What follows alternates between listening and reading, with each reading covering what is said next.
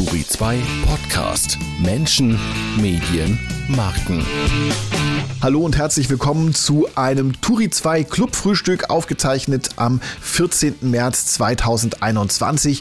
Zu Gast in unserem Sonntagstalk war diesmal Sigmund Gottlieb, der viele Jahre lang Chefredakteur des Bayerischen Rundfunks war und als eine der letzten konservativen Stimmen der ARD galt. Es geht in der guten Stunde, die wir uns vorgenommen haben, ums Gender-Sternchen. Das haben wir bei Turi 2 in dieser Woche wieder abgeschafft nach einem guten Jahr. Jetzt nutzen wir das generische Femininum. Weitere Themen sind Jugendsprache, Szene, Jargon und Altersdiskriminierung. Das nur in aller Kürze, damit ihr wisst, was auf euch zukommt in den nächsten gut 60 Minuten. Kleiner Teaser noch für eine der nächsten Runden, die wir bei Clubhouse haben. Am Mittwoch, den 17. März um 19 Uhr, kommt RBB-Intendantin Patricia Schlesinger zu zum Chefinnengespräch vorbei. Unser gesamtes Live-Programm, das findet ihr auf turi2.de slash Clubraum. Einfach reinklicken, bookmarkt euch die Runde, die euch interessiert und seid gerne mit dabei. Nun aber eine inspirierende Stunde mit Peter Turi und Tess Kadiri. Ja, ich sag mal willkommen im Club zu allen und vor allem willkommen im Club Sigmund, Sigmund Gottlieb. Du bist 69 und warst von 1995 bis 2017, also immerhin 22 Jahre lang Chefredakteur des bayerischen Fernsehens. Und jetzt, wo wir es geschafft haben, äh, die Hürden zu nehmen, jetzt diskutierst du bei Turi 2 beim Clubfrühstück mit. Ich freue mich.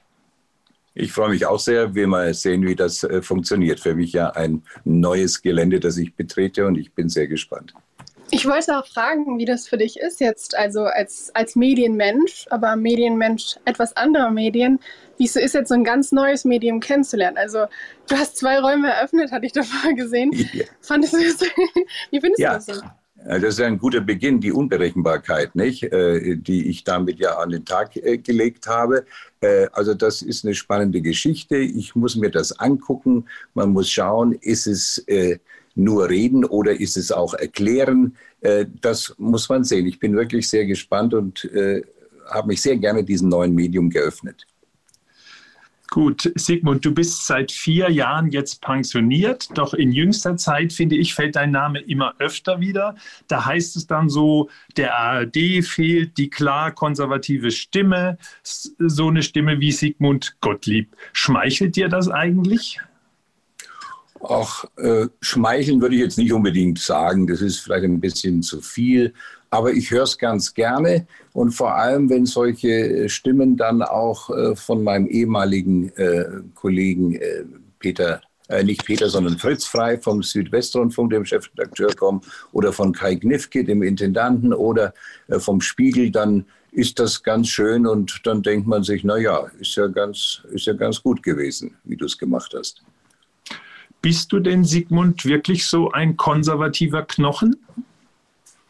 Nee, glaube ich nicht. Äh, man tut sich ja immer schwer in der Selbsteinschätzung, aber wenn ich mir die Einschätzung von anderen dann nochmal so vor Augen führe, zu meinem, äh, zu meinem Abschied haben die Kollegen äh, mir so eine, eine Rede gewidmet und haben sie gesagt, Mensch, äh, du bist eigentlich der letzte Punk äh, der ARD.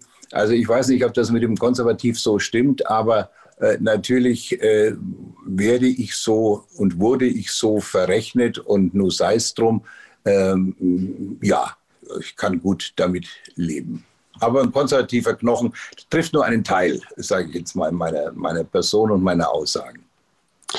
Ich fand das spannend, weil ich dich persönlich, vielleicht weil ich nicht in Bayern war, aber auch vielleicht weil ich noch zu jung bin, nicht mitbekommen habe von deiner, von dir als Person und dann recherchiert habe und ein paar Interviews geguckt habe als Vorbereitung und jedes Mal darauf eingegangen wurde, dass du eben so konservativ bist. Und das fand ich ultra spannend, weil ich im Gespräch zum Beispiel mit Thilo Jung nicht das Gefühl hatte, dass du so krass konservative Meinungen vertreten hast. Deswegen wollte ich dich fragen, was bedeutet denn Konservativismus für dich in Bezug auf Medienarbeit?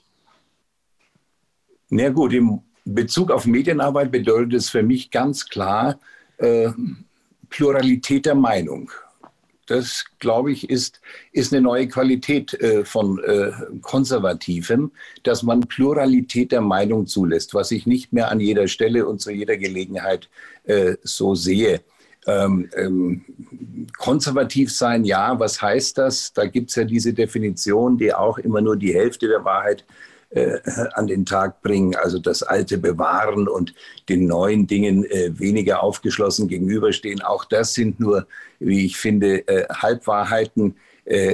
Konservativ sein bedeutet im Grunde, dass du wirklich das, was bewahrenswert ist, bewahren möchtest. Und dazu gehört heute natürlich an erster Stelle das Thema Umwelt und Nachhaltigkeit und ähm, dass du auch neuen Entwicklungen ständig aufgeschlossen bist und dass du sozusagen dich öffnest äh, für neue Entwicklungen. Insofern ist konservativ äh, sein ein sehr, äh, wie ich finde, ein sehr zukunftsgerichteter äh, äh, Begriff. Ja, also ich würde den Norman Mailer nicht, nicht äh, äh zustimmen, der da sagt, äh, die Konservativen sind die Pausenzeichen der Geschichte. Also das sehe ich nicht.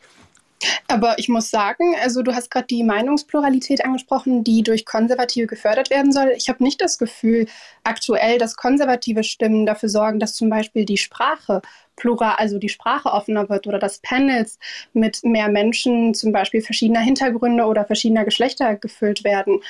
Bis wo reicht diese Pluralität genau hin?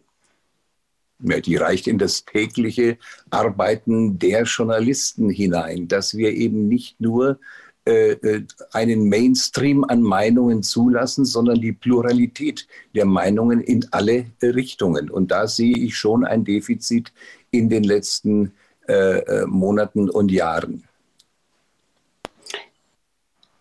Ist denn der Mainstream äh, in den letzten Jahren, äh, Sigmund, nach deiner Meinung weggegangen vom konservativen Mainstream, also Kohl-Ära, hin jetzt zu, sagen wir mal, äh, Angela Merkel ist in die Mitte gerückt zu einem so sozialliberalen äh, Mainstream? Findest du, dass sozusagen da, wo du standest und stehst, plötzlich zur, zur zum Randposition geworden ist? Ich würde nicht sagen zur Randposition, aber äh, dass es schon äh, Positionen äh, gibt, die äh, den, äh, ich sage es nochmal, den Mainstream politischer, äh, medialer Meinungen ausmachen, die ganz in eine ganz andere Richtung gehen und dass sich, sagen wir jetzt mal, ähm, andere Meinungsspektren im Journalismus da schwer tun, dagegen äh, anhalten zu können. Ich muss noch mal nachfragen, weil du ja doch sehr auf diese Meinungspluralität pochst, die jetzt angeblich mhm. von den Sendern verloren gegangen ist. Wenn ich mir allerdings zum Beispiel beim WDR die Sendung angucke, die sehr oft jetzt kritisiert wurden in letzter Zeit, dann ist es ja so, dass von dem Mainstream in Anführungszeichen gefordert wird, dass mehr Pluralität herrscht, also mehr Expertise und Menschen, die einen anderen Hintergrund haben. Ist das die Pluralität, die du nicht meinst? Beziehungsweise was meinst du genau mit Pluralität, wenn jetzt doch verschiedene Hintergründe und mehr Frauen einbezogen werden? Ja gut, das ist jetzt ein Spektrum äh, unserer äh, journalistischen äh, Betrachtung, äh, was du jetzt gerade angesprochen hast. Ich meine das natürlich in einem sehr viel umfassenderen Sinn und in einem auch thematisch sehr viel umfassenderen äh, Sinn. Und da glaube ich schon, dass noch äh, äh, eine Menge an Nachholbedarf ist. Und das wird ja übrigens auch inzwischen von einem wachsenden Anteil von Journalisten in Deutschland auch so gesehen. Ich würde gerne, gerne eine Frage oder einen Diskussionspunkt reinbringen, Test, der sich an dich richtet. Äh, Test, du bist ja von der Alterspyramide her, stehst du ja auf der anderen Seite als, als jetzt Sigmund oder auch ich. Du bist 19, du machst Podcasts, Kinderradio, Politikmoderationen, Modera Moderation machst du und du hast marokkanische Wurzeln. Wie oft diskutierst du eigentlich inklusiv mit alten weißen Männern? Also siehst du nicht auch die Gefahr, dass du dich vielleicht in der Bubble bewegst als 19-Jähriger? Ich finde es spannend, weil ich diese Frage gerne gleich zu euch zurückspielen möchte, weil ich finde, dass es ein journalistischer Anspruch sein sollte, aus der eigenen Bubble rauszukommen und zu versuchen, eine Thematik von verschiedenen Blickwinkeln zu beleuchten. Und da stimme ich mit absolut zu. Ich finde aber nicht, dass das ein konservativer Wert ist. Ich finde, dass es ein Wert ist, der grundsätzlich auch in der konservativen Bubble, in dieser Echokammer, sehr untergegangen ist und dass es ein Problem ist, was es schon früher gab und was es heute noch gibt, was aber durch soziale Medien noch mehr verstärkt wird. Ich weiß nicht, ob man mir als 19-Jährige vorwerfen kann, sich in einer Echokammer zu befinden. Ich weiß nicht, ob man das irgendeinem Menschen vorwerfen kann. Ich weiß aber, dass ich nicht mehr das Gefühl habe und äh, ich finde ehrlich gesagt, Clubhouse ist mit Grund dafür, mich nicht der Diskussion mit Menschen zum Beispiel einer anderen Altersgruppe zu stellen. Allein in der Familie ist es so, dass wir jeden Sonntag uns treffen und ich da als Einzige meine Meinung vertrete, in einem Haushalt, der zum Beispiel marokkanisch geprägt ist, habe ich trotzdem komplett andere Meinungen, wenn es um Flüchtlinge geht und Co. oder ums Gender-Sternchen als alle anderen Menschen, weil die alle älter sind als ich. Erstens, meine jüngste Schwester nicht mitdiskutieren kann, weil sie zu jung ist. Und ich deswegen jedes Mal lernen muss, wie ich mit Menschen diskutiere, die aus einer anderen Generation sind. Trotzdem, und diesen Ball würde ich gerne zu dir, Peter, und zu dir, Sigmund, spielen ich verstehe nicht so ganz, also denkt ihr wirklich, dass die jüngere Generation sich mehr in einer Echokammer befindet als festgefahrenere und schon viel länger gelebt haben und somit sich Denkende, dass sie, also somit Menschen, die sich denken, dass sie die richtige Meinung haben, weil sie sie jahrelang gedacht haben, viel offener sind für den Diskurs mit der neuen Generation? Also ich sehe das in keiner Weise so. Ich habe jeden Tag sehr viel Kontakt äh, mit jungen Leuten auf ganz verschiedenen Ebenen. Ich, ich habe äh, eine Reihe von Vorlesungen an verschiedenen Universitäten und kam mit jungen Leuten unterschiedlichster Herkunft zusammen. Und die Aufgeschlossenheit dieser jungen Leute, die Offenheit für Argumente, sowohl anderer Richtungen, anderer Ideologien, aber auch anderer Altersgruppen, die ist enorm groß. Und das finde ich ist ein, ein, ein großartiges Zeichen und eine großartige äh, Entwicklung. Also ich, wir müssen uns hüten, dass wir da nicht Gräben sozusagen aufreißen, die gar nicht, äh, die gar nicht vorhanden sind. Ich finde, dass, dass dieser, diese, diese, diese Gespräche zwischen den Generationen ganz extrem äh, äh, gut äh, funktionieren und die Offenheit für den Austausch von Argumenten äh, sehr, sehr, sehr groß ist. Da siehst du das fast positiver als ich, Sigmund. Also ich sehe schon, dass zumindest bei dem, was ich auf Twitter und anderswo erlebe, dass äh, viele Gruppen sozusagen sich nur in ihrem eigenen Umfeld bewegen und dann denken, äh, dass das die ganze Welt ist. Ich würde dich jetzt noch was fragen wollen. Tess, du sagst, du äh, diskutierst mit deiner marokkanischen Familie oder ma aus Marokko stammenden äh, Großeltern auch. Kann es sein, dass das in deiner Familie noch ein bisschen weiter verbreitet ist, diese Gesprächskultur, dass man zusammen redet, als jetzt zum Beispiel in Deutschland? Da sind ja doch dann die Großeltern oft ganz woanders und äh, oder man hat vielleicht gar nicht so viele Verwandten, weil man Einzelkinder ist und so weiter. Siehst du da einen Unterschied bei, äh, in der Kultur zwischen äh, deiner Familie und Familien von anderen in deinem Alter? Nein, also ich glaube wirklich, dass es mit dem, ich glaube eher, dass es mit dem Stadtkreis oder dem Bildungsgrad zu tun hat, ob Menschen gerne und offen miteinander zum Beispiel politisch diskutieren.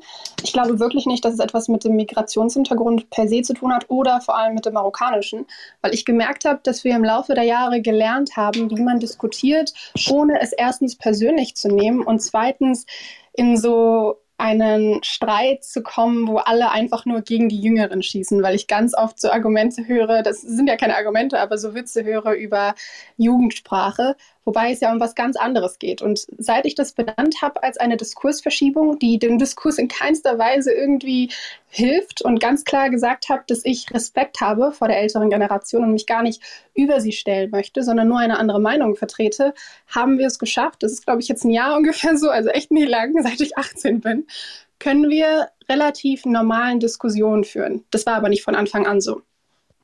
In deiner Familie jetzt, wenn ich nachfragen darf. In meiner Familie, aber auch grundsätzlich. Also ich habe auch vorher gemerkt, dass ich in der Schule mit LehrerInnen ganz oft in Streit geraten bin, beziehungsweise mit denen diskutiert habe, aber da mit dem Kopf durch die Wand wollte, weil ich wusste in meinem Kopf, das dachte ich, dass ich recht habe. Und ich glaube, das ist ein Ding, was viele Menschen, also viele Menschen müssen lernen, das abzulegen. Ich habe da auch später gemerkt, das ist gar keine journalistische, äh, keine journalistische Eigenschaft, zu denken, ich gehe jetzt in diesen, diesen Diskurs rein und ich will gewinnen ich muss ja eigentlich davon lernen und was für mich mitnehmen. Und das habe ich später gemerkt, das hat mir auch mein Geschichtslehrer erklärt, Und da haben wir, wir haben oft Streit gehabt nach dem Unterricht und haben dann darüber diskutiert. Und ich habe ihm gesagt, ja, Sie erklären das voll falsch. Und ich finde, Sie sollten das so und so. Also nicht so krass, aber ich habe ihm öfters gesagt, dass ich das anders sehe. Und ich finde, dass die Art und Weise, Geschichte zu erklären, sehr wichtig ist. Und er hat das auch für sich mitgenommen, hat mir aber gesagt, guck mal, wir müssen so und so miteinander diskutieren, du musst mich verstehen. Und das, das hat mir enorm geholfen.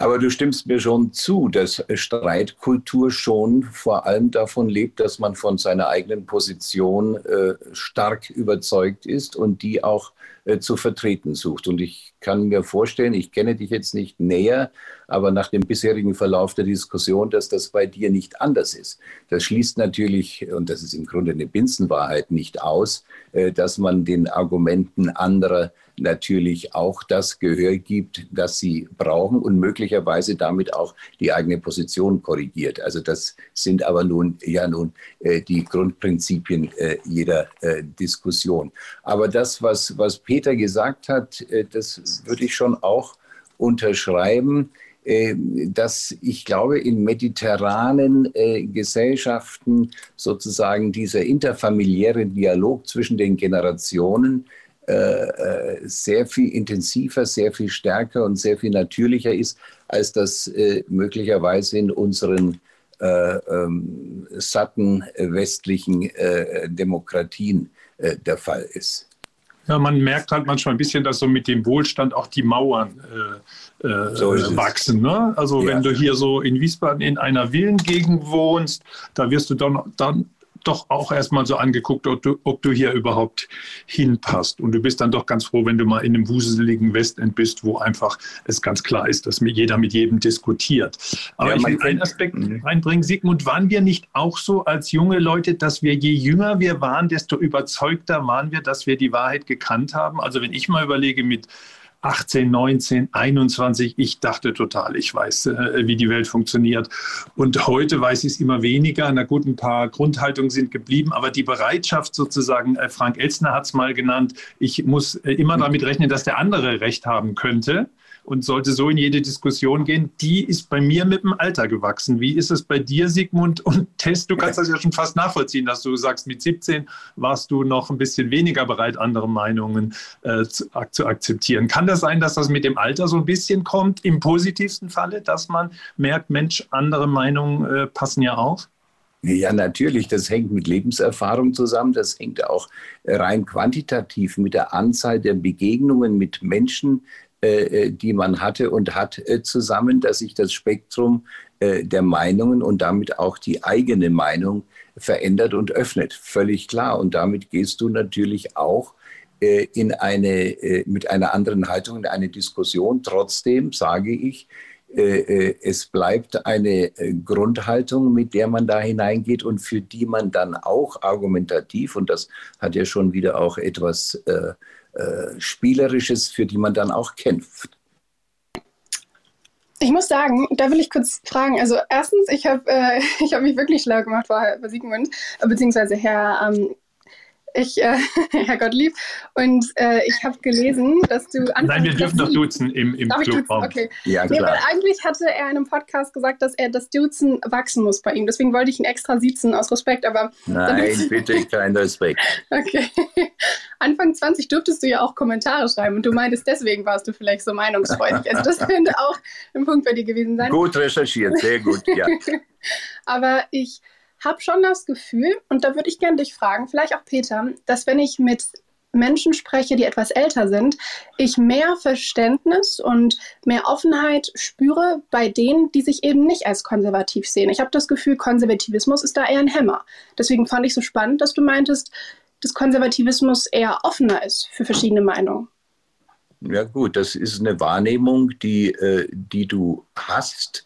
Äh, für die es vielleicht auch das eine oder andere Argument, vielleicht auch die eine oder andere erlebt, erlebte Begegnung gibt, aber die ich jetzt so nicht, äh, nicht teile, weil ich sie sozusagen auch an meinem Umfeld messe, auch an mir selber messe. Ich glaube, das kann man nicht jetzt äh, selektieren nach äh, konservativ oder anderen äh, Haltungen. Äh, das hat, hat einfach etwas mit einer Grundhaltung zu tun, die unabhängig äh, von, von einer ideologischen äh, von einer weltanschaulichen Haltung ist. Glaube ich schon. Würde also, ich, würde ich ja. dem Sigmund zustimmen, Tess. Äh, also ich habe es äh, auf beiden Seiten erlebt. Es gibt ziemlich verbohrte Linke und es gibt verbohrte Rechte. Und es gibt, äh, wenn du mit ihnen redest, auf beiden Seiten immer Leute, wo du sagst, Mensch, da habe ich jetzt ein paar Vorurteile abgelegt. Je mehr du redest und offen bist natürlich für den anderen. Wenn du ihn natürlich nur äh, selber äh, überzeugen willst und nur, äh, nur missionierst, dann könntest du natürlich eine Gegenreaktion äh, erzeugen. Aber dass Konservative grundsätzlich weniger offen sind, ich könnte noch nicht mal sagen, dass Ältere grundsätzlich weniger offen sind. Also da muss ich aber kurz, klar, das mit dem Konservativen, das habe ich gerade auch so ein bisschen revidiert. Also, haben Sie, also da habt ihr recht, das ist schon so, dass mm. ältere Linke auch nicht wirklich In meiner Meinung nach mm. offen sind für neue linke Ideen. Mm. Aber ich muss schon sagen, ich habe das Gefühl, dass es ein Generationenunterschied ist, ob eine Person zum Beispiel eine Feministin oder ein Feminist war vor mehreren Jahren oder jetzt und dass man die Ideen voneinander nicht mehr unterschreiben kann, wobei man sagen muss, die jüngere Generation hat ja die Ideen unterschrieben, die vorher festlagen und hat dann einfach weitergearbeitet und weitergekämpft. Das kann ich zum Beispiel, das verstehe ich manchmal nicht so ganz, warum man, also ich versuche es zu verstehen, dass man vielleicht irgendwann mal, man kann nicht sein komplettes Weltbild überwerfen, aber ist das nicht ein Problem im Diskurs, dass man das nicht möchte und nicht offen ist dafür zu verstehen, dass der Kampf immer weitergeht? Das, äh, ja, das, das kann fallweise so sein. Aber ich, ich, ich möchte dich gerne mal fragen auf dem Punkt, weil das jetzt doch sehr stark die Diskussion bestimmt und das hat ja auch seine Gründe. Äh, jetzt auch aus deiner Generation betrachtet, was ist für dich konservativ, was ist für dich eine linke Position? Denn ich sage dir auch, warum ich dir die Frage stelle. Ich glaube, das ist eine Diskussion von gestern oder auch sogar von vorgestern. Ich glaube, dass diese äh, ja, ideologischen Trennungen heute immer weniger eine Rolle spielen. Wenn du heute in die praktische Politik schaust, wirst du feststellen, es geht vorwiegend um den äh, Pragmatismus zu lösender Probleme. Äh, ein kluger Mann hat mal gesagt, das ist die Opportunität des politischen Handelns, von der Politiker getrieben werden. Die können gar nicht mehr jetzt über den Kurs äh, äh, ihrer, ihrer äh, Politik nachdenken, weil sie handeln müssen, 24 Stunden am Tag. Die aktuellen Beispiele haben wir ja gerade oder erleben wir ja gerade. Vor dem Hintergrund würde ich dich fragen, konservativ und links, was, was heißt das für dich heute? Ist das, ist das überhaupt noch, ist das überhaupt noch ein, eine aktuelle Betrachtung? Da würde ich ganz gern erstmal beginnen mit einer Definition, die man, wenn man das, den Begriff einfach googelt, findet. Mhm. Das habe ich nämlich vorher gemacht, weil ich mir dachte, ja. bestimmt fragt mich das jemand. Aber Tess, du bist gefragt, deine Meinung. Ja, das kommt, nachdem ich eine ne? grundsätzliche Meinung Ich möchte nicht Google hören. ich wollte, wir wollen dich hören, Tess.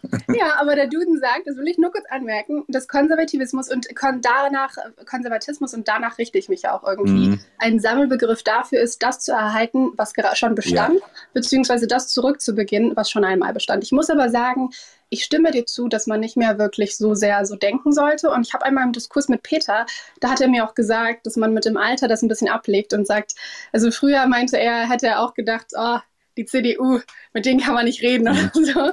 Oder irgendwie sowas in die Richtung. Mhm. Ich habe auch gemerkt, seit ich junge Frauen kennengelernt habe, die bei der CDU sind oder bei der FDP, die zum Beispiel gendern oder andere Sachen oder sich für andere Sachen einsetzen, die ich auch genauso unterschreiben könnte, trotzdem aber eine Grundhaltung haben, die ich natürlich nicht für mich selbst sehe und auch nicht für Deutschland sehe.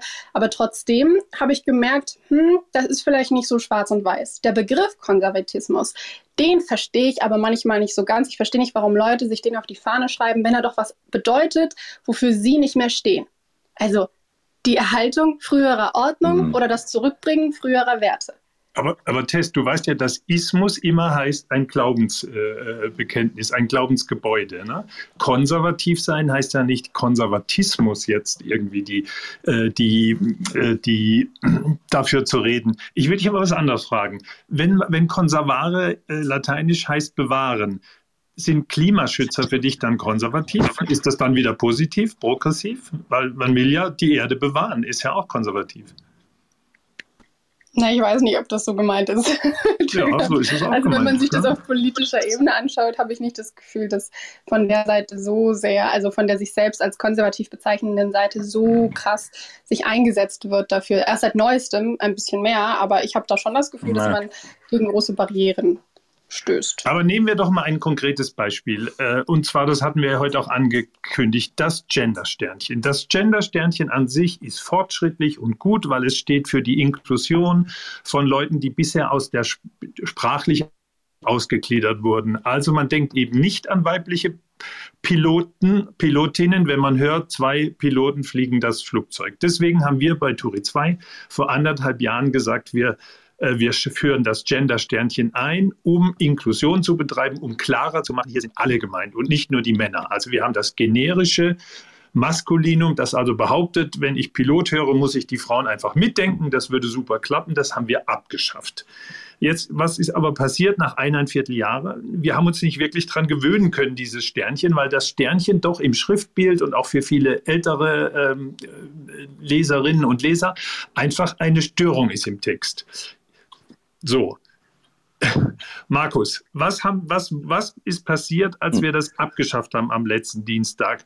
Äh, haben sich die Leute gefreut? Haben sie sich beschwert? Berichte mal, damit wir mal aufs Thema Gender-Sternchen fokussiert kommen. Genau, also sowohl als auch kann man sagen, äh, die, die Meinungen waren äh, relativ äh, gemischt. Äh, es hat ganz viele positive Stimmen gegeben. Zum Beispiel hat, äh, ich habe ein bisschen auf, auf Twitter rumgeguckt und habe geguckt, was, was ist da eigentlich alles gekommen. Insgesamt gab es viele, viele Interaktionen auf Twitter mit unserem Tweet. Es waren fast 7000 und ähm, äh, da hat unter anderem die Journalistin äh, Ferda Ataman, Ataman äh, geschrieben, dass sie ähm, es äh, diesen, diese, äh, das, das generische Femininum, das wir eingeführt haben, als bestes Geschenk zum Weltfrauentag 2021 äh, ansieht. Gleichzeitig oder in einem etwas späteren Tweet kritisiert sie aber auch, dass wir ähm, mit der Abschaffung des Sternchens ähm, die non-binären Geschlechter ähm, wieder unsichtbar machen würden, ähm, weil die nämlich äh, Jahrtausende lang, anders als die Frauen, die ja mitgemeint waren, äh, die seien nicht mitgemeint gewesen. Ähm, und äh, das ist so ein bisschen auch das Spannungsfeld, in dem sich das Ganze bewegt. Ganz viel positive Stimmen, aber auch ganz viele, die sagen, ähm, die, dass das, das generische Femininum ist wieder auf einer gewissen Seite dann auch ähm, wieder exklusiv, weil es eben andere ausschließt. Eine Meldung oder ein, ein Zitat das wir heute auch im Newsletter haben und das ähm, im Tagesspiegel äh, vom äh, Aspektemoderator Jo Schück äh, gebracht wurde, ähm, der freut sich über das generische Femininum bei Turi 2 und sagt, äh, genau das ist es, was ich mir in der Debatte wünsche, ein unverkrampftes Ausprobieren. Und das ähm, finde ich persönlich auch ganz gut und ganz spannend. Ich finde, das ganze Leben ist eine Aneinanderreihung von Versuch und Irrtum. Und ähm, jetzt probieren wir das einfach mal aus und gucken, was passiert. Und äh, allein die Reaktion, die wir jetzt schon hatten, fand ich persönlich ähm, ganz, ganz spannend. Lehrreich. Hilft schon mal. Sigmund, Tess, was haltet, ihr vom, was haltet ihr vom Gender-Sternchen? Aber findet ihr es nicht spannend, dass es ohne mehrere, also ein Jahr habt ihr jetzt gesagt, Gendersternchen, niemand so reagiert hätte, zu sagen, danke für die Erleichterung, für diesen großen Wandel, dass wir jetzt nur das generische Femininum verwenden. Davor hätte es große Debatten darum gegeben, ob das denn jetzt wirklich nötig ist, ob wir nicht andere Probleme haben und so weiter. Also ich glaube, dieser Schritt war überhaupt erst möglich, weil ein anderer Schritt und eine andere Debatte viel krasser wirkt und deswegen diesen, diesen Schritt als normal und möglich hat wirken lassen. Und ich sehe das ähnlich. Also ich persönlich finde, dass das keine Menschen mit einbezieht, die sich nicht im binären System einordnen. So, jetzt Sigmund, ja, Gendersternchen. Also, ja, Gendersternchen. Ich hätte auch ähm, bis vor kurzem noch gesagt, äh, sag mal, haben wir keine anderen äh, Probleme? Sind das wirklich die Kernthemen, äh, auf die es in diesen Tagen äh, ankommt. Ich habe da aber auch dazugelernt, habe mich natürlich auch schlau gemacht äh, und ähm, äh, sehe eine Diskussion, die voll im Gange ist, die nicht abgeschlossen ist, äh, die sich durch viele Varianten, ist ja gerade angesprochen worden, auszeichnet. Dieses Sternchen, mein Gott, ich kann es nicht sagen, mich hat es auch gestört. Es sieht aus, als würde man auf eine Fußnote unten am Textende warten, äh, um etwas zu erklären, was dann äh, nicht kommt. Das kann man so empfinden, das kann man auch wieder ganz anders empfinden. Ich sage Ihnen auch, ich empfinde auch die künstlichen Sprachpausen in äh, Fernsehmoderationen äh, äh, bei StudentInnen ähm, äh, finde ich gewöhnungsbedürftig. Ähm, da, vielleicht ist das in einem Jahr ganz anders. Man hat sich dann daran gewöhnt. Ich will da überhaupt nicht irgendwie jetzt eine, eine, eine eine, eine puristische Haltung äh, vertreten. Äh, natürlich wird es, äh, um in der Lebensrealität anzukommen, wird es äh, auch künftig so sein, dass wenn ich im Flugzeug, wenn neben mir jemand bewusstlos wird und ich sage, ist ein Arzt an Bord, äh, dann meine ich damit natürlich auch, äh, inkludiere ich jede Ärztin an Bord. Und wenn mir morgens ein Bekannter sagt, ich gehe jetzt zum Bäcker, dann äh, inkludiere damit natürlich auch äh, alle äh, Bäckerinnen. Äh, also das ist eine, ist eine schwierige Diskussion, dass man da etwas tun muss, ist, ist, ist völlig klar. Äh, aber ich finde auch, man sollte das nicht so deutsch verkrampft äh, durchgestylt jetzt machen, sondern den verschiedenen Argumenten einfach Raum geben. Ja, an der Stelle will ich mal sagen, dass wir natürlich auch offen sind für eure äh, Wortmeldungen. Äh, wenn ihr was sagen wollt zum Gender-Sternchen oder auch zur Frage, äh, reden die, äh, die Generationen heute mehr oder weniger, zu viel oder zu wenig miteinander, zeigt gerne auf, dann können wir euch auf die Bühne holen. Tess, wie empfindest du das, dass das Gender-Sternchen jetzt weg ist bei Turi 2? Ja, hatte ich ja schon gesagt. Also ich denke, das ist nicht wirklich, ich denke, ich finde es spannend, dass ähm, drastische Bewegungen, das wollte ich vielleicht anmerken, drastische Bewegungen oder ähm, die Bewegungen, die, die sich für krasse Werte, für zumindest für die ältere Generation, vor allem älter wirkende, ähm, äh, krasser wirkende Werte einsetzen, dass die immer sehr runtergemacht werden für ihren ja, ihre drastischen Mut und ihre großen Vorstellungen im Endeffekt sie es aber sind, die dann ermöglichen, dass man ein generisches Femininum hat. Das wollte ich sagen. Ich bin immer noch dafür, dass man alle Menschen inkludiert, also auch die, die sich nicht ähm, einer äh, der, den beiden Geschlechtern zuordnen. Deswegen fand ich das Sternchen besser. Das ist aber, und das sehe ich auch so, ich finde, es ist möglich, verschiedene Meinungen zu haben und jeweils zu vertreten, auch zum Beispiel unter einem Sender, dass der eine Journalist das nicht macht, die Journalistin sich aber so fühlt, als würde sie das gerne machen und dann diese Pause setzt, dass alle für ja. sich entscheiden dürfen, ob sie es machen oder ob sie es nicht machen. Und ich bin, finde, wenn man es Menschen aufzwingt, das habe ich gemerkt, dann gibt es eine Debatte, die so eine Scheindebatte ist. Es geht gar nicht wirklich darum, ob Leute jetzt diese Pause gut finden, sondern darum, dass man seine Rechte einfordern möchte, dass man an älteren Werten, also an diesem früheren Weltbild festhalten möchte, dass man einfach das Gefühl hat, man wird bevormundet. Das gefällt mir nicht so sehr, weil ich mir denke, ja, dann, dann bringt das ja auch nichts, dann, dann fühlen die Leute das gar nicht so sehr. Ich würde aber ganz gerne, wenn sich noch niemand gemeldet hat zu dieser Frage, fragen, ob ihr wirklich, und das war ja, glaube ich, die zweite oder dritte Frage in unserem Teaser, ob ihr wirklich, also du Sigmund und du Peter, das Gefühl habt, dass die Jugendsprache eine Barriere ist, die den Diskurs erschwert. Also wenn ich anfangen darf, Sigmund, ja, natürlich ist sie das, äh, aber es ist natürlich auch normal. Also wir haben ja auch, als wir jung waren, Sigmund, haben wir ähm, Begriffe benutzt, die unsere Eltern nicht so gut fanden. Ich weiß noch, wir haben zum Beispiel untereinander gesagt, der flippt aus oder da flippst du aus. Und meine Mutter kam mal ganz entsetzt, da hat jemand gesagt, du flippst aus. Sie fand das ganz schlimm. Wir fanden so ausflippen, so wie ihr heute sagt, der eskaliert oder so, der, der ist halt irgendwie gut drauf oder krass drauf. Das war gar nicht negativ, aber meine Mutter fand das furchtbar, dass jemand gesagt hat, der flippt aus. Und so gab es immer Begriffe. Zum Beispiel hat man, hat meine Mutter fand es auch nicht gut oder mein Vater, wenn man lecker sagt. Also lecker war kein, äh, da musste man schmackhaft sagen oder wohlschmeckend. Also Sprache verändert sich immer.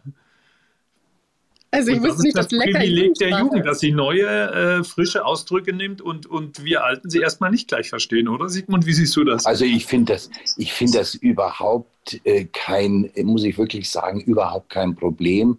Es ist das Privileg der Jugend, eigene Sprache äh, zu generieren, auszuprobieren, zu pflegen, sich daran zu erfreuen, sich damit zu verständigen. Es ist auch das Privileg der Jugend, äh, da nicht darauf zu warten, ob sie jetzt von den Älteren, von der älteren Generation verstanden wird oder nicht. Entweder wird sie verstanden oder auch nicht. Außerdem kenne ich auch viele junge Leute, die dann natürlich, wenn sie die Kommunikation Kommunikation mit, mit Älteren haben, äh, auf einen anderen Gang schalten und sich da ganz anders äh, kommunikativ äh, verhalten. Äh, das ist überhaupt keine Frage. Also ich sehe das überhaupt nicht als Problem. Ich sehe, das ist belebend. Äh, ich sage mal, 50 bis 80 Prozent der Begriffe würde ich selber nie verwenden. Was ich besonders, um jetzt auch mit einem Begriff zu kommen, ätzend äh, finde, äh, ist, wenn, wenn äh, sich 60-Jährige äh,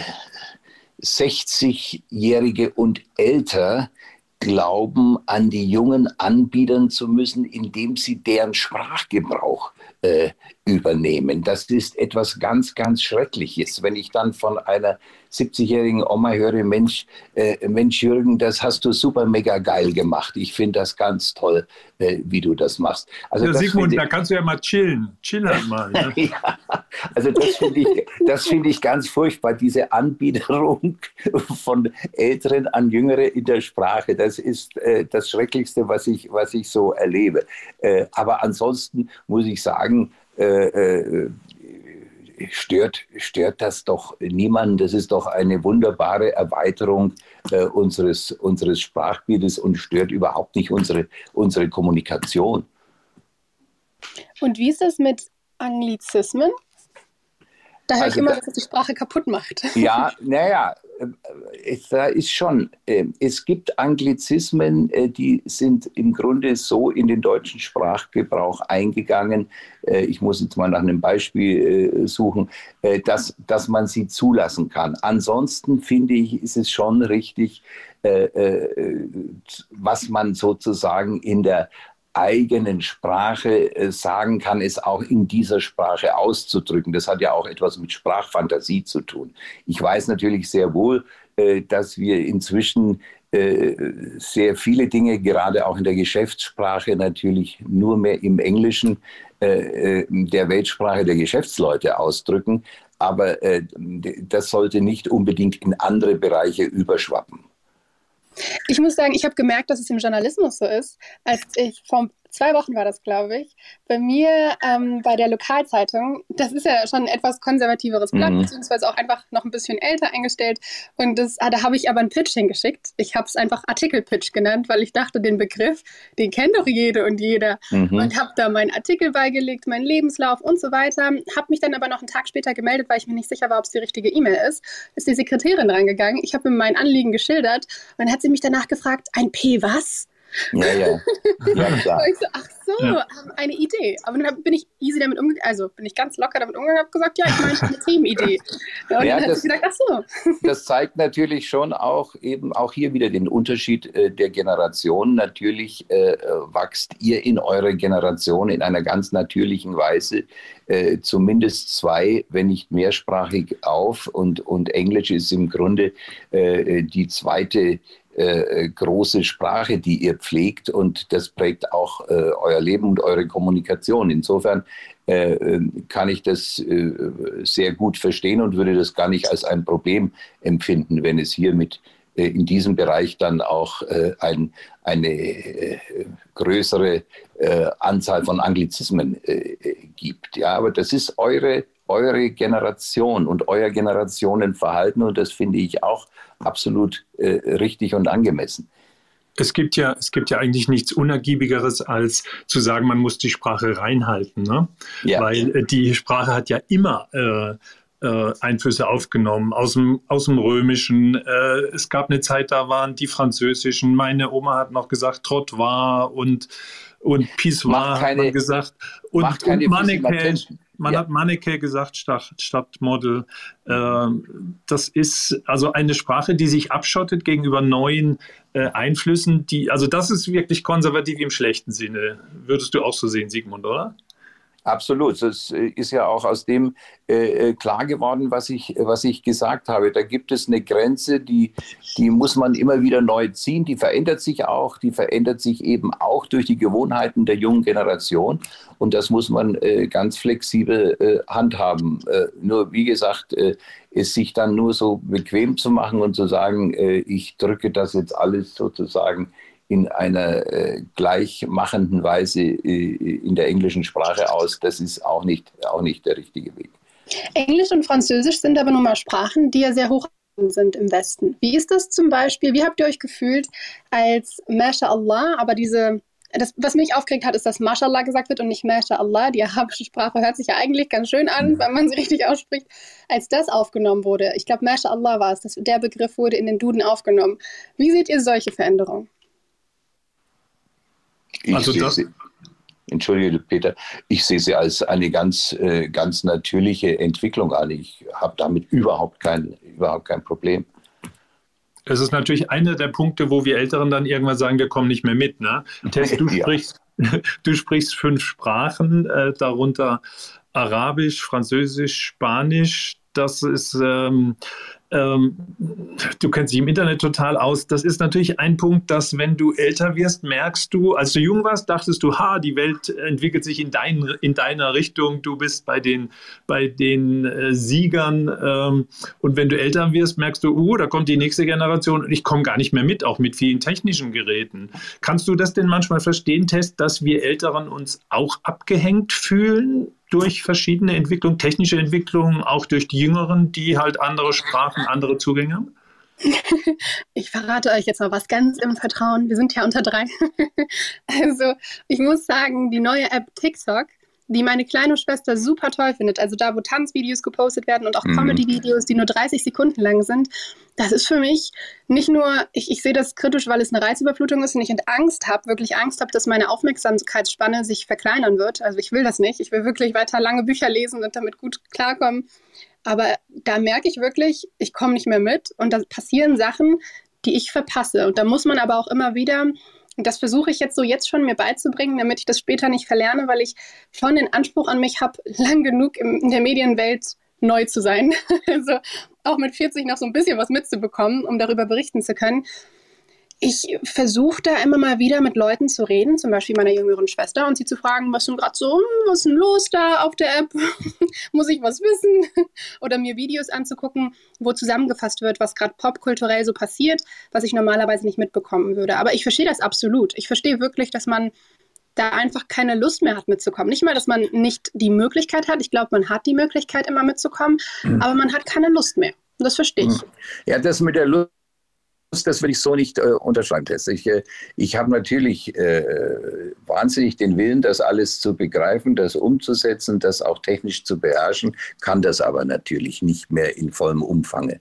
Ich habe schon in meinen äh, äh letzten Jahren äh, als Chefredakteur beim Bayerischen Fernsehen, habe ich dann einfach zu dem ja naheliegenden Mittel greifen müssen, dass ich eben erstklassige junge Leute äh, um mich hatte, die mir das alles äh, erklärt haben, äh, die mir das äh, eingerichtet haben, äh, die mich auf Fehler aufmerksam gemacht haben. Du musst dir also dann das Know-how einfach aus der Generation abziehen, die es hat. Das ist überhaupt keine Frage. Das wäre die eine Anmerkung und die andere wäre die, jetzt, äh, man muss ja auch nicht jede neue sehr oft natürlich vor allem technisch getriebene Entwicklung sich zu eigen machen und sagen, also wenn ich die jetzt sozusagen nicht äh, äh, in meinem Brain habe, dann versäume ich etwas. Das muss man auch sehr deutlich sagen. Da muss man auch die Kraft der Unterscheidung äh, haben.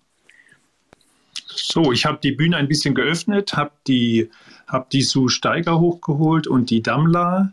Ähm, ich frage mal rum, was ist aus eurer Sicht das, was sozusagen zwischen den Generationen in unserer Sprache trennend ist oder was ist Problem oder was ist euer Impuls für diese Runde? Äh, die Su ist schon länger da. Su, willst du mal anfangen? Okay, ich hatte mich eigentlich schon mal kurz gemeldet. Ich habe ja nur 60 Sekunden zum Thema ähm, Gendersternchen oder nicht. Und kann man das jetzt oder soll man das einfach umkehren mit dem Innen äh, sprechen? Ähm, und ich tue mich da auch selber schwer als Autorin und Schreiberin, als Journalistin, das immer korrekt zu tun, weil ich genau das Problem auch habe.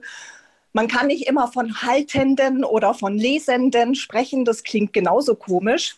Ähm, ich finde aber die radikale Umkehr, des, nur noch von, von weiblichen Formen zu sprechen, äh, so ähnlich wie Tess nicht völlig gerecht, weil äh, das ist einfach nur sozusagen umdrehen. Und das will ich nicht. Ich möchte ein gemeinsames ähm, Wort oder ein, ein Wort, das eben alle inkludiert, ohne jemanden auszuschließen. Und da würdest du das Gender, Gender-Sternchen sehen zu? Also ich, bin, ich bin tatsächlich ein Favorit des äh, Doppelpunktsprechens, weil das auch für Leute, die sich vorlesen lassen, besser ist als mit dem Sternchen. Also ich setze gerne den Doppelpunkt. Ich finde die Variante, wie sie häufig von unseren Nachrichtensprechern ja schon genutzt wird, der Pause, ähm, das Attraktivere als das Sternchen das ist ja nur eine geschriebene Version, aber auch geschrieben ist es mit dem Doppelpunkt für Leute, die sich das vorlesen lassen, eben besser. Das Sternchen unterbricht die, also ist Inklusio, äh, inklusiver, das äh, mit dem Doppelpunkt zu schreiben als mit Sternchen. Von daher bin ich, wenn dann, immer ein äh, Schreiber des Doppelpunktes.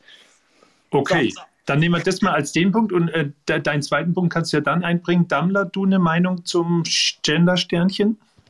Guten Morgen. Ich wollte eigentlich erst ein bisschen reinhören, aber ich finde das tatsächlich spannend, was hier angesprochen wurde. Sowohl was, ähm, also ich habe jetzt die letzten zehn Minuten, glaube ich, ungefähr mitbekommen, sowohl was das Gender-Sternchen betrifft, als auch die generationsübergreifenden ähm, Fähigkeiten, mit sozialen Netzwerken umzugehen. Und äh, deine Frage, Peter, war ja vor allem, was ich darüber denke, über die ähm, Generation und Generationsunterschiede. Und ich finde es einfach total wichtig, dass man eben auch die journalistische Neugier, aber die menschliche Neugier behält und auch mal schaut, warum entwickeln sich die Sachen so und dann mal wenigstens anfängt zu hinterfragen, warum könnte es wichtig sein. Ich finde es halt sehr gefährlich zu sagen, ähm, ja, Gendersternchen, das fühlt sich komisch an, das möchte ich nicht, sondern ähm, warum ist das wichtig? Ähm, warum ist es wichtig, dass eben auch in der Sprache Frauen sichtbar gemacht werden? Was macht es mit Kindern, mit kleinen Mädchen, wenn sie hören, dass es eben ähm, Ärzte und Piloten gibt und dann daran denken, dass sie eigentlich nicht Pilotin sein können? Und ich finde, wenn man sich damit so ein bisschen befasst, dann kann man das verstehen. Und dann ist es ja trotzdem noch vielleicht eine Frage, ähm, da kann man ja trotzdem noch sagen, dieses ähm, äh, ja, PilotInnen hört sich für mich komisch an, wenn jemand das so denken sollte, dann kann er ja immer noch sagen, okay, dann spreche ich von Piloten und Pilotinnen. Und ich finde, dann kann man halt einen Weg finden, diesen Kompromiss einzugehen. Aber ich finde, bevor man sich entscheidet, muss man sich immer erstmal hinterfragen, warum ist das jetzt so aufgekommen? Irgendetwas muss da ja sein, dass man sich dann damit befasst und auch mal versucht, die anderen Generation auch zu verstehen. Also es ist ja mittlerweile wirklich fast normal, dass ich sag mal in Testgeneration vor allem eigentlich äh, total über, normal über die Lippen geht, dass man eben von ÄrztInnen spricht. Während ich ganz genau weiß, dadurch, dass ich auch mit vielen älteren Menschen auch zusammenkomme, also vor allem im äh, Vorstand des Harvard Club Rhein-Main, wo ich bin, ist es so, dass ich eigentlich den Altersdurchschnitt radikal senke, weil da wirklich meistens so 50 bis 60-jährige alte Männer sind. Und die haben natürlich gar kein Verständnis dafür. Und ich finde es halt total wichtig, einfach in den Austausch zu kommen. Und äh, wenn man dann darüber spricht, warum das wichtig ist, dann äh, kann eben ja, Verständnis dafür sorgen, dass man vielleicht nicht so radikal etwas ablehnt oder annimmt. Wie seht ihr das? Aber Dammler, ist, ist das nicht eine unzulässige Verallgemeinerung, dass du sagst, 50-, 60-jährige Männer haben da nie Verständnis für? Also wir hatten vorher diskutiert, auch Sigmund hatte absolut gesagt, äh, äh, er, er, versteht das inzwischen äh, mit der, nein, nein. dass das Dammler mit hat ja nicht gesagt. Ich meinte die Beispiele, die ich im Club kenne. Also da ist es wirklich so, äh, von den Leuten, mit denen ich da spreche, die verstehen das einfach nicht. Was ist das für ein Club? Ein Golfclub oder was? Nein, das ist ein äh, Uniclub, also Alumni-Club in Deutschland von einer amerikanischen Universität und da okay. ähm, sind eben die 50-, 60-Jährigen, mit denen ich darüber rede, die haben kein Verständnis dafür, bis man anfängt, darüber zu sprechen.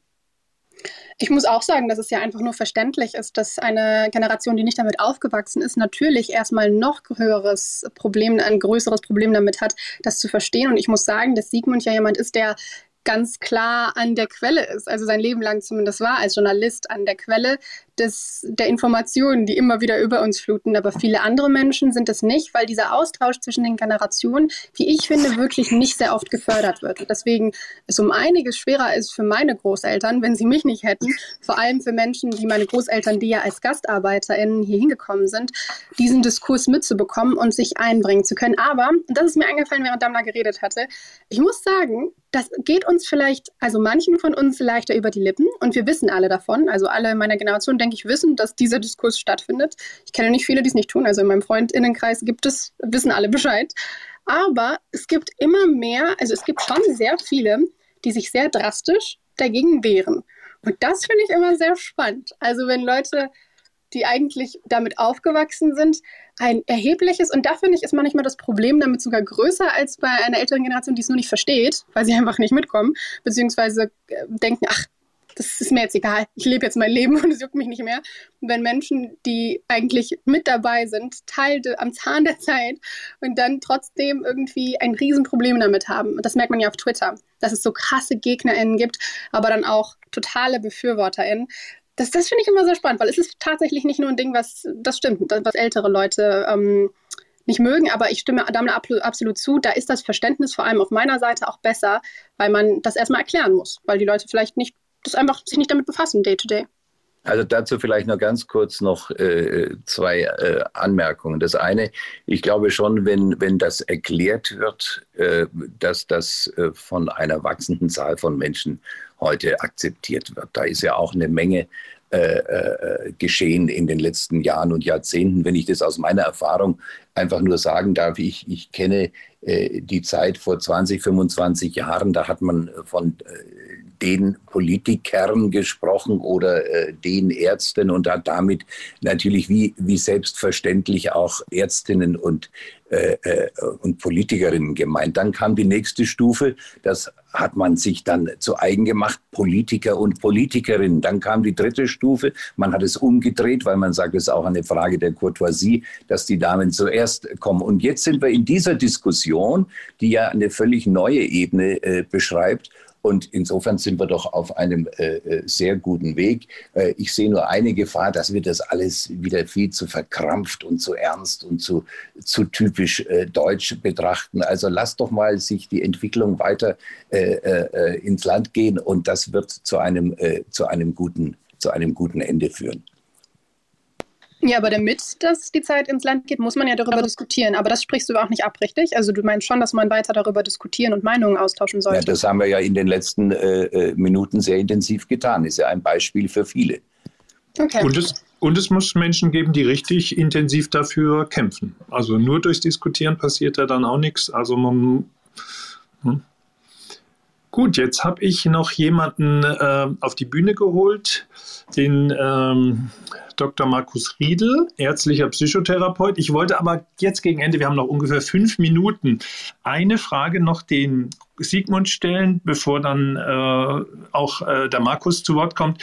Sigmund, ähm, gibt es eigentlich sowas wie Altersdiskriminierung auch in der Sprache? Weil es gibt ja schon so Sprüche, äh, erstmal der alte weise Mann und dann sagt man, Mensch, der sieht alt aus.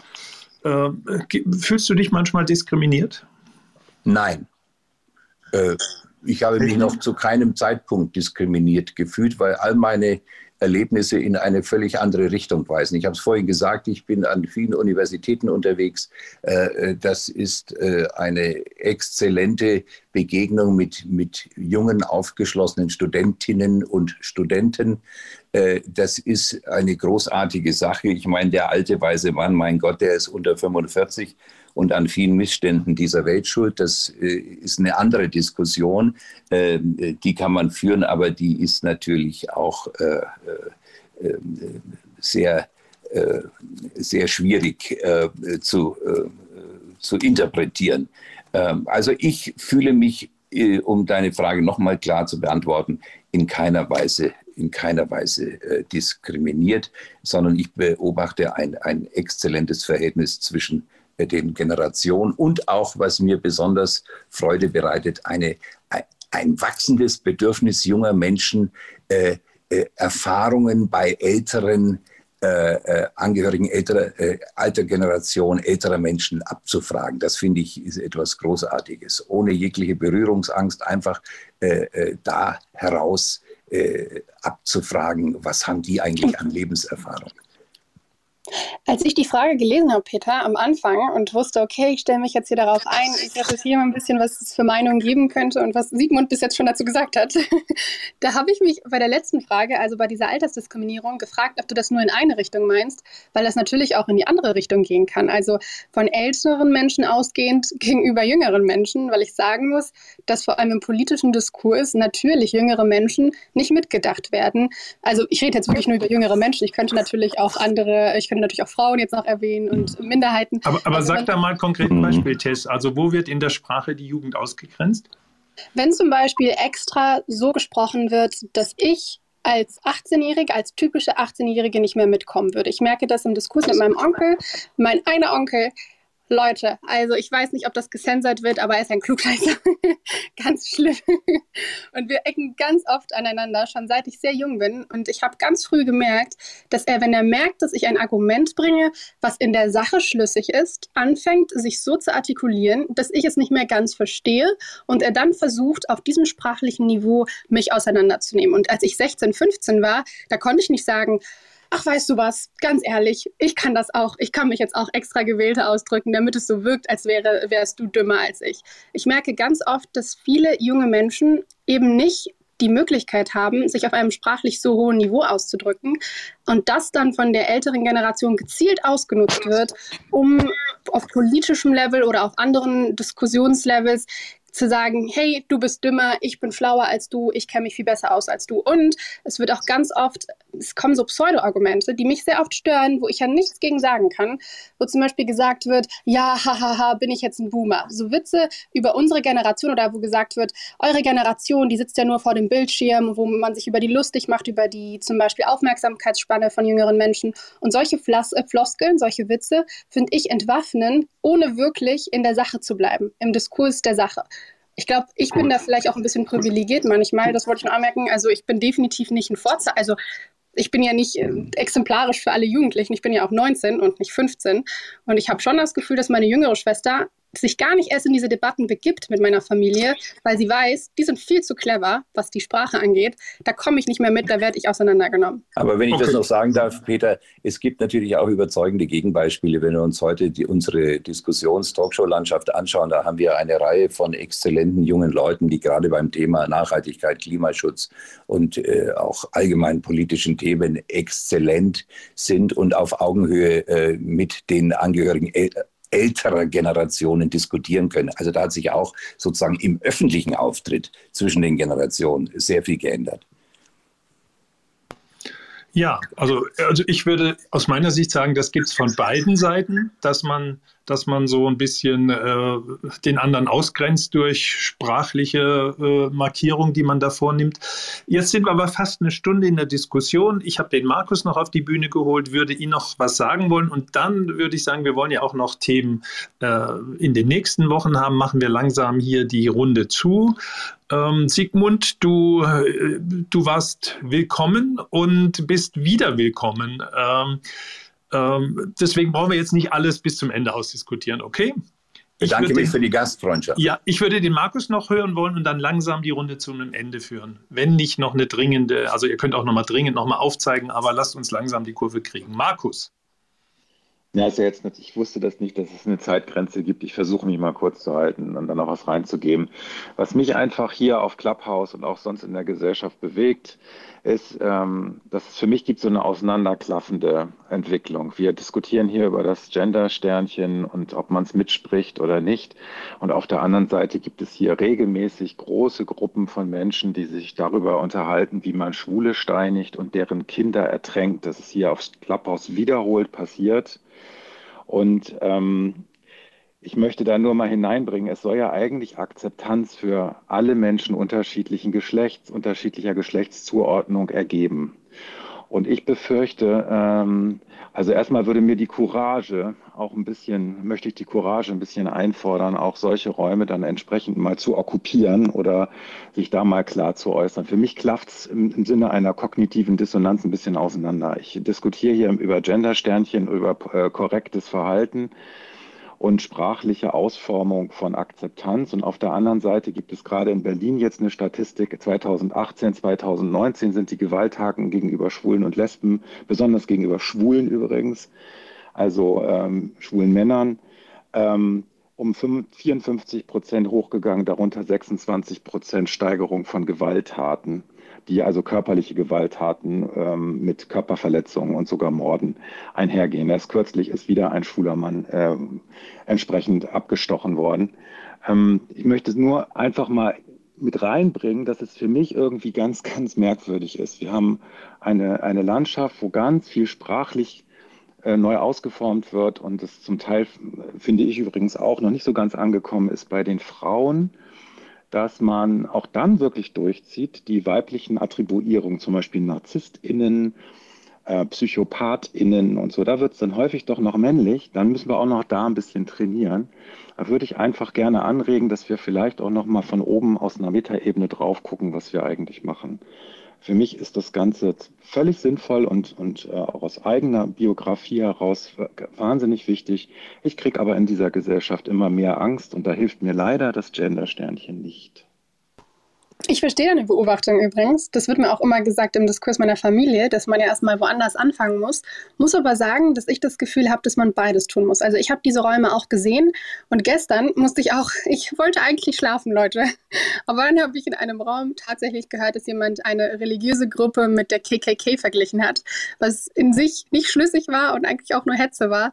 Und natürlich habe ich dann angefangen zu diskutieren. Drei Stunden. Es war richtig anstrengend. Ich wollte schlafen und dann musste ich mir Argumente aufschreiben damit ich hier sachlich herausführe aus der Diskussion, aus der Debatte, weil das für mich zum Beispiel nicht eine Debatte ist, wo ich zuhören möchte. Da ist es eine Debatte, wenn da was verglichen wird, ne, oder zum Beispiel Schwule belästigt und beleidigt werden, dann bin ich, dann habe ich eine Wand vor mir und möchte auch einfach nur sagen, hey, das war nicht okay.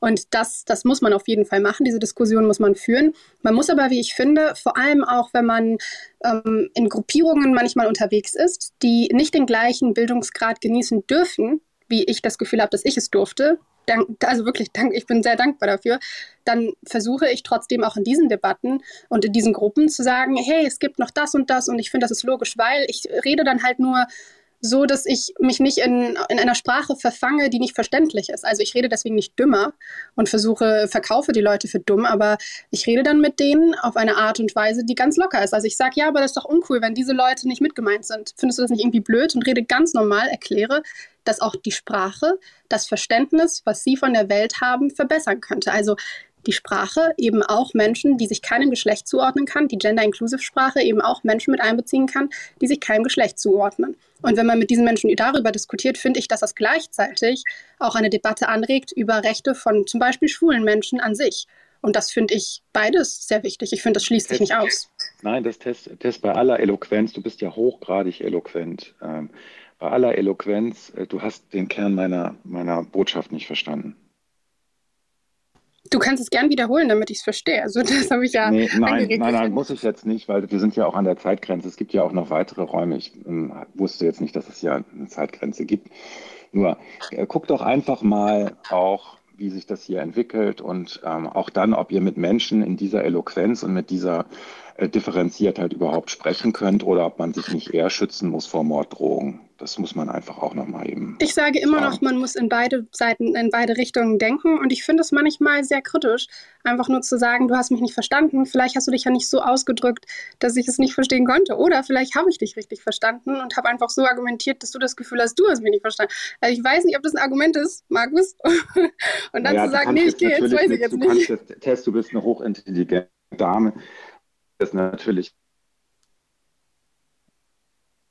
Also, ich greife hier mal ein, weil man dich auch gar nicht mehr hört, Markus. Ähm, man merkt, wie viel wir auch diskutieren. Es gibt immer noch ein Thema, ein Thema, was wir auch diskutieren können. Ich habe mal gehört, äh, dass man aber deswegen nicht aufhören soll, das eine Thema zu diskutieren, weil es auch noch ein anderes Thema gibt, weil das wäre sonst Wortaboutism. Das können wir, müssen wir mal vertiefen. Ähm, ja, jetzt gibt es Beifall von einigen anderen, verstehen das Wort gar nicht. Sigmund, ich weiß gar nicht, kennst du das Wort Whataboutism?